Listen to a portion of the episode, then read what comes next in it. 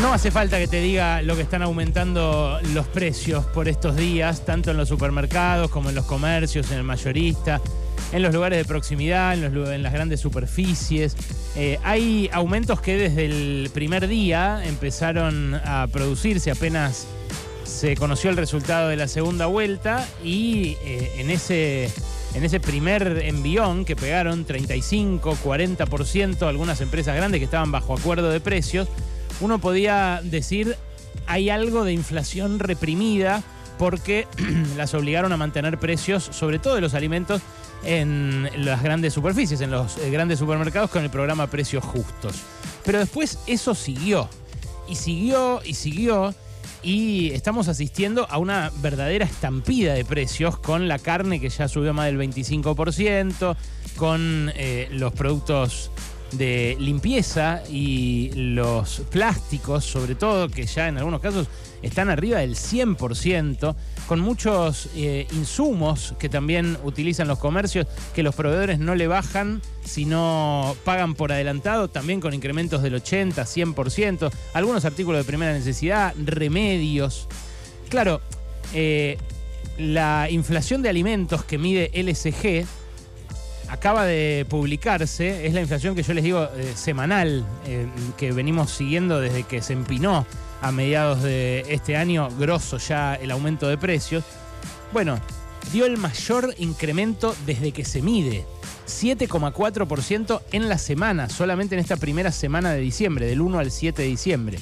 Es más del doble que la semana anterior y es también casi el doble que el registro más alto que haya habido hasta ahora que era el 4,3% de la semana previa al balotaje. Es una estampida que va a terminar eh, con este mes arriba del 20% de inflación, después de un mes que cerró alrededor del 15%, que fue noviembre. Y es algo demoledor para cualquier economía, eh, enloquecedor. Cualquiera que cobre bien igual está llegando a fin de mes con el descubierto de la tarjeta eh, cualquiera que estuviera planificando algo para lo inmediato vio trastocados esos planes, tanto dónde pasar las vacaciones, eh, cómo eh, hacerse de ese electrodoméstico, esa cosa, ese artefacto, ese mueble que se quería comprar, o los cambios en la casa, o simplemente cumplir con las obligaciones, pagar las deudas de lo que ya se venía acumulando desde hace muchos meses. Y lo peor de esta estampida inflacionaria de estas últimas semanas es que nadie se hace cargo. Es verdad que Javier Milei no asumió y que el ministro de Economía, parece mentira, sigue siendo el derrotado Sergio Massa. Y es verdad también que esta inflación es atribuible más que nada al gobierno saliente, porque es producto de su política económica. Eh, fue tan vertiginoso este último año, año y medio, que a veces se pierden de vista algunas decisiones. También es tan confusa la discusión en torno a la inflación cuando mm, se vierten teorías disparatadas, teorías que son muy fáciles de entender, pero que en realidad no explican la realidad, como que toda la inflación deriva de la emisión monetaria y que no hay ninguna otra razón. Bueno, eso bloquea la posibilidad de entender lo que está pasando. La verdad es que haciendo un poco de economía forense, se puede ver que hay varias decisiones concretas de Sergio Massa en el origen de esta inflación. Y no es precisamente un desborde del gasto en subsidios, en planes sociales, en salud, en educación o en jubilaciones, que son todos los lugares por los cuales ahora va a pasar la motosierra Javier Milei. El origen de esta inflación está en dos decisiones, no de toda la inflación, pero el origen de esta disparada de la inflación del 50 al 140% está en dos decisiones, o más bien dos concesiones que dispuso Massa apenas asumió. Apenas asumió como ministro de Economía, tomó dos medidas. Primero, el dólar soja. Les dio a los exportadores que no estaban liquidando sus divisas la diferencia con un dólar más alto a través de eh, un decreto. El decreto del dólar soja estableció que a ellos, por ser ellos, les iban a pagar el dólar más caro. Entonces, para hacerlo, el Banco Central tuvo que imprimir un montón de pesos y se los dio. Y esos pesos terminaron alimentando el dólar paralelo en algunos casos. En otros terminaron alimentando los precios porque eh, se volcaron al consumo de determinados bienes suntuarios. Y esa emisión, en general, no fue criticada por los mismos economistas eh, eh, ortodoxos que siempre dicen no hay que emitir, no hay que desbordarse en el gasto. Hubo otra decisión que tomó Massa que fue la suba brutal de la tasa de interés. Apenas llegó Massa, lo que dijo fue les voy a dar estos pesos a los exportadores de soja para que me den dólares. Con esos dólares siguió el festival de importaciones, en algunos casos injustificado, a favor de quienes también estaban eh, ya sobreestoqueados y querían comprar más insumos o más maquinaria o más lo que sea, porque lo que querían en definitiva era acceder a los dólares oficiales, al precio barato. Y Massa lo que dijo fue, para sacar los pesos de circulación que le doy a los exportadores, subo la tasa de interés. Entonces los bancos me van a dar esos pesos a cambio del ELIX. Bueno, esa suba fue un subsidio a los banqueros, porque los banqueros hicieron plata fácil dándole los pesos al Banco Central comprando esas LELIX. Y la otra fue eh, un subsidio a los sojeros, porque les dieron con el dólar soja una guita adicional eh, a la que indicaba el dólar oficial de ese momento. Son dos medidas que en su momento criticamos acá, igual que criticamos la decisión de eh, eliminar el impuesto a las ganancias, cosa que los que ganan más guita en los sindicatos dicen es un derecho, es algo que beneficia a trabajadores. Sí, yo digo, está bien, beneficia a trabajadores, pero los que más ganan. Y la verdad terminamos con eh, pilotos y mecánicos automotrices que eh, recibieron 400, 500 lucas de más por no pagar el impuesto a las ganancias, ganando un palo y medio. Y con empleados de las provincias que ganan 300 lucas o 200, que no saben si van a cobrar el aguinaldo porque las provincias se quedaron sin recaudar la parte que les correspondía por coparticipación de ese impuesto a las ganancias.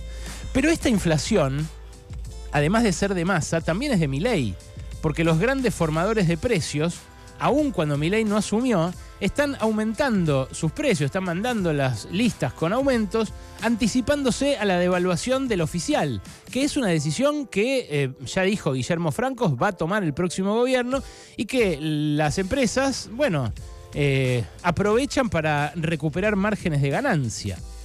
Esos márgenes de ganancia en dólares en algunos casos se comprimieron con la devaluación, se comprimieron con la inflación de estos últimos tiempos y se comprimieron también con los pactos que fijó Massa, atando con alambre, eh, como hicieron los últimos gobiernos, todos, eh, no solo el de Massa, para llegar bien a la elección. Ahora lo que hace falta eh, para frenar esta inflación desbocada es un programa de estabilización. Un programa de estabilización que puede tomar características más ortodoxas, como las que proponía, por ejemplo, Carlos Melconian en la campaña, o más heterodoxas como las que a finales del año pasado propuso Emanuel Agis. Recordarán ustedes, lo hizo acá, en esta radio, lo hizo en Brotes Verdes, en C5N. Se generó toda una discusión en ese momento eh, porque los heterodoxos que estaban en el gobierno decían, no, no, ¿qué plan de estabilización? Lo que hay que hacer es ganar las elecciones. Bueno, ya era demasiado tarde porque las elecciones estaban perdidas con una inflación récord en 30 años. Y ahora Milei dice que va a haber estanflación. Acá en adelante, para los próximos meses, quizás para el próximo año y medio o dos. Y hace bien Claudio Lozano, por ejemplo, economista, en recordar que hace 50 años estamos en esta inflación. Porque si vos comparás el producto de antes de la dictadura con el actual, te das cuenta de que ahí se jodió el país en varios niveles, pero también económicamente. Porque desde ese momento a hoy la economía creció más o menos un 30%. Esto hace eh, que en términos del producto por habitante crecimos en promedio un 0,3% anual. Nada. Estancamiento. Pero estancamiento además con inflación. Porque en estos 50 eh, años la inflación eh, fue tremenda. Tuvo eh, un. Solamente en 15 oportunidades estuvo abajo del 20% anual. Y si eh, haces el promedio, la inflación fue con, el, con tres picos hiperinflacionarios en el medio: el Rodrigazo, el año 89, el año 90, que tuvo otra. El promedio es del 225% anual. Entonces, Sí, hubo años de estabilidad en el medio, el menemismo lo fue, pero si lo computás con su respectiva crisis, que fue la del 2001-2002, te vas a dar cuenta de que el saldo, bueno, no es para celebrar, ni para evocar, ni mucho menos para repetir. Pero lo que ves también es que la estanflación ya es una costumbre y que las recetas que se prometen ahora usar para combatir esta inflación son recetas que profundizaron ese cuadro en la economía argentina. Ayer uno de los economistas que estuvo cerca de Javier Milei durante la campaña, Darío Epstein, sugirió en Twitter que la que va a frenar esta inflación es la gente. Que, que, es medio como decía doña Petrona, camine señora camine, que no hay que convalidar los aumentos de precios y que cuando la gente no tenga guita para comprar las cosas, bueno, las cosas van a dejar de subir. No va a pasar eso, porque esta no es una inflación por recalentamiento de la economía. Este diagnóstico lleva a un remedio equivocado, como todos los diagnósticos equivocados, porque la inflación, como les decía recién, tiene que ver con que Massa les dio a los ojeros hace un año y pico ese gigantesco subsidio que después repitió varias veces, con que les dio también, les abrió un guitaducto a los banqueros con la tasa de interés de las LELIX y con que emparchó después con acuerdos de precios una situación que se le había salido completamente de las manos. Pero también tiene que ver con que no hay dólares. Y no hay dólares porque no supieron cuidar los dólares de la super cosecha que hubo antes de esta cosecha con sequía. Porque acumular dólares es acumular poder. Y si el Banco Central no acumula esos dólares, los acumulan los grandes capitales que después se sienten empoderados para aumentar los precios, aún anticipándose a devaluaciones que no existieron. Pero si además esa devaluación se anticipa y se anticipa el próximo gobierno a decir que no va a hacer nada, que es la gente la que tiene que frenar la inflación, la estanflación avanza todavía más. Ese es el cuadro que nos espera para los próximos meses, lamentablemente, meses en los cuales los propios economistas del gobierno dicen que la inflación va a ser del 20 o 30% mensual. Es algo que ya ha ocurrido en la Argentina en varias oportunidades y que implica un ajuste descomunal, un ajuste descomunal de ingresos, que esta vez va a ocurrir después de siete años seguidos en los cuales nuestros salarios perdieron poder adquisitivo frente a la inflación. La gestión de masa eh, tuvo punta a punta, lo mostré el otro día en la tele, un deterioro salarial del 9,9% en términos reales. Una vergüenza. Era imposible que eligiera el pueblo argentino a un eh, candidato así, salvo que eh, hubiera emergido entre nosotros un reflejo democrático frente a las barbaridades que eh, dijo el presidente electo durante la campaña. Bueno, ahora esas barbaridades parecen estar aplacándose bastante. Hay mucha gente, hay editorialistas, comentaristas, analistas que dicen, mi ley se está moderando y va a ser otro. Bueno, yo no sé si va a ser otro en el discurso, si va a aflojar con propuestas como las de que se vendan órganos o que se vendan niños eh, que hizo durante la campaña, pero lo que sí sé es que con el recetario con el que llega a combatir la inflación, la inflación va a avanzar. Y el estancamiento, bueno, va a empeorar en función de eh, un ajuste fiscal que no sabemos todavía hasta dónde puede llegar.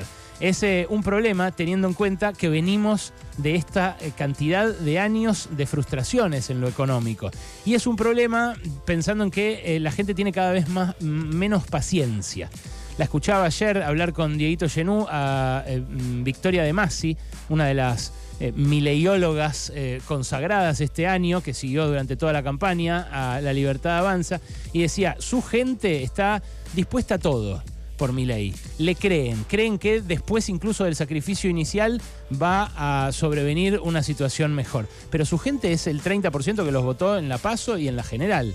Después se le adosó toda otra gente que quizás cree que con las recetas de Macri puede funcionar, pero eh, que no sé si le va a tener la misma paciencia.